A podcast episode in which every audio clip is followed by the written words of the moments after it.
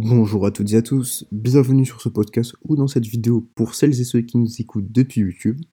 Aujourd'hui, on va ensemble aborder l'impact écologique du numérique. Je suis Maxime de la chaîne Le Réseau Vert et sans plus attendre, nous allons découvrir l'envers du décor d'Internet. Avant toute chose, petit disclaimer. Ce podcast est à but éducatif et préventif de la situation écologique de la planète. Je n'ai donc pas la prétention d'être un expert dans le domaine, ni de vous obliger à changer vos habitudes. Mon objectif est seulement de vous relayer des informations sur le sujet et de vous donner un avis qui n'engage que moi. Passons donc au sommaire. Donc ce podcast sera divisé en quatre parties. Dans une première partie, nous verrons cinq chiffres sur l'empreinte du numérique mondial en 2019, suivi de l'impact de la production, ainsi que l'impact de la consommation et ou de l'utilisation, et pour finir, comment agir face à cette situation? Dans cette première partie, nous allons analyser ensemble 5 chiffres clés que j'ai tirés de l'étude menée par Green IT en 2019. Le lien de cette étude sera dans la description, ne vous inquiétez pas. Alors, premièrement, en 2019, l'univers numérique est constitué de 34 milliards d'équipements pour 4,1 milliards d'utilisateurs, soit 8 équipements par utilisateur. Personnellement, je vois cette statistique sous deux angles. Au premier abord, cela semble complètement fou d'avoir une moyenne de 8 équipements par personne. Mais d'un autre côté, quand on pense aux data centers qui comptent des centaines, voire des milliers de machines, on peut se dire que cette stat peut vite être gonflée. Néanmoins, j'interprète ça aussi comme 34 milliards d'équipements pour seulement 4 milliards d'utilisateurs. Sur, je le rappelle, 7 milliards possibles. Et là, on se rend compte, encore une fois, de deux choses. Premièrement, il y a une inégalité à l'accès de ces équipements. Et deuxièmement, on surexploite par rapport à nos besoins. J'entends par là qu'aujourd'hui, il n'est pas nécessaire d'avoir un téléphone personnel plus professionnel, de même pour les ordinateurs, les tablettes. Cela nécessite plus d'organisation pour le détenteur de l'appareil en question. Mais en aucun cas, ou alors très exceptionnellement, cela est nécessaire de doubler les appareils pour une seule personne. Passons à la deuxième statistique. À l'échelle mondiale, l'empreinte environnementale du numérique équivaut à 5 fois le poids du parc automobile français, soit, je le rappelle, 180 millions de véhicules. Bon, là, je pense que la phrase, elle parle d'elle-même. Le numérique, on peut le comparer avec 180 millions de véhicules qui, je suppose, roulent fréquemment. Je pense que vous vous rendez compte de vous-même de l'ampleur, je n'ai pas besoin de préciser. Ensuite, troisième statistique. Si le numérique était un pays, il aurait deux à trois fois l'empreinte de la France. Alors celle-ci, je la trouve quand même extraordinaire. Imaginons que le numérique soit un pays, eh bien il aurait presque trois fois l'empreinte de la France. Donc en gros, en une année, il consommerait trois fois ce que toute la France fait. Voilà. Passons à l'avant-dernière statistique. La consommation d'eau douce du numérique est de 7,8 millions de mètres cubes d'eau douce, soit 242 milliards de packs d'eau minérale. Je vais être bref et je, vais vous épargner les calculs, excusez-moi. Mais globalement, cela représente la consommation d'eau que boivent environ la moitié des personnes vivant sur cette planète par an. Voilà. Donc personnellement, je trouve que c'est dingue, surtout que des millions de personnes meurent de soif. Et on se rend compte que le numérique, il consomme euh, bah, tout ce que ces gens pourraient avoir besoin finalement. Et un petit dernier pour la route.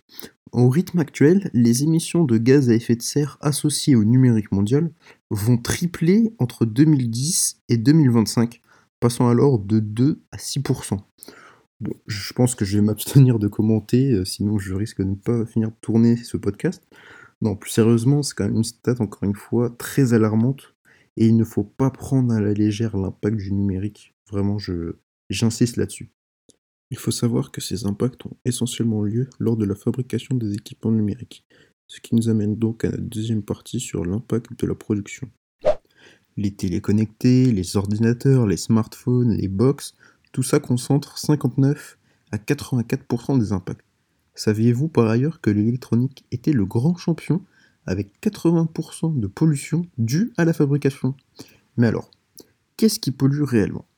D'abord, il y a les étapes d'extraction des matières premières, ainsi que leur transformation en composants électroniques, qui provoquent des impacts tels que l'épuisement des ressources, la pollution et des émissions de gaz à effet de serre.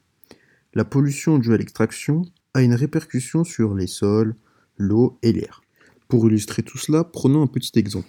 La fabrication d'un téléphone consomme en moyenne 910 litres d'eau.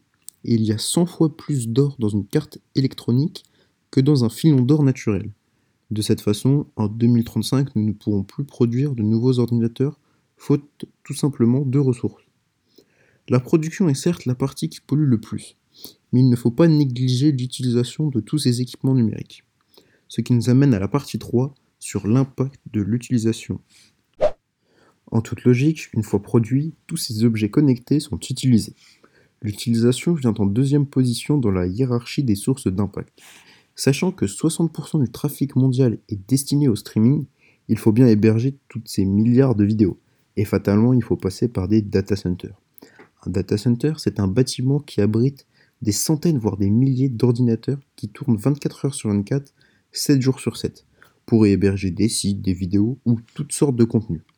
Avec la présence massive de ces ordinateurs, il faut de 1 les alimenter en électricité et de deux, refroidir le bâtiment, car les serveurs produisent une source de chaleur importante. Ainsi, selon The Shift Project, 300 millions de tonnes de CO2 est produit par le streaming, soit 1% des émissions de CO2 mondiales, ce qui représente aussi également celui de l'Espagne. Voilà. Selon Green IT, la consommation électrique mondiale due au numérique équivaut à 82 millions de radiateurs allumés 24 heures sur 24 pendant un an. Et l'impact de notre consommation ne va qu'augmenter, notamment avec l'arrivée de nouvelles technologies comme la 5G qui poussent les fabricants d'objets connectés à créer de nouveaux produits compatibles et donc, comme expliqué précédemment, exploiter le peu de ressources qu'il nous reste et continuer à encore polluer la planète. Une question qui peut se poser, c'est devons-nous arrêter pour autant d'utiliser Internet et tout ce qui en découle? Je pense qu'on peut tous affirmer que la réponse est non et nous le verrons d'ailleurs dans cette dernière partie. Alors, comment agir? Et oui, l'innovation d'Internet et de toutes ces technologies sont bien trop intéressantes et utiles pour être supprimées du jour au lendemain. Ce qu'il faudrait faire en revanche, c'est adopter une éco-conception radicale des services numériques. Il faudrait aussi limiter leur utilisation et de les utiliser à bon escient. Un podcast sera d'ailleurs dédié à comment limiter son impact sur l'environnement avec le numérique. Et enfin, vous pouvez vous former au numérique responsable via tous les outils qu'Internet propose. Je vous laisserai également dans la description quelques liens utiles. Vous pouvez aussi très bien écouter les futurs podcasts qui sortiront. Voilà, c'est la fin de cette émission. J'espère que vous avez ouvert les yeux sur les enjeux écologiques liés au numérique et que vous êtes motivé à agir pour limiter les dégâts. Si c'est le cas, n'hésitez pas à laisser une note sur le podcast ou liker cette vidéo pour ceux qui utilisent YouTube. Laissez un commentaire constructif sur la qualité du podcast pour d'éventuelles remarques. Sur ce, je vous laisse et n'oubliez pas, le plus important c'est de passer à l'action. Ciao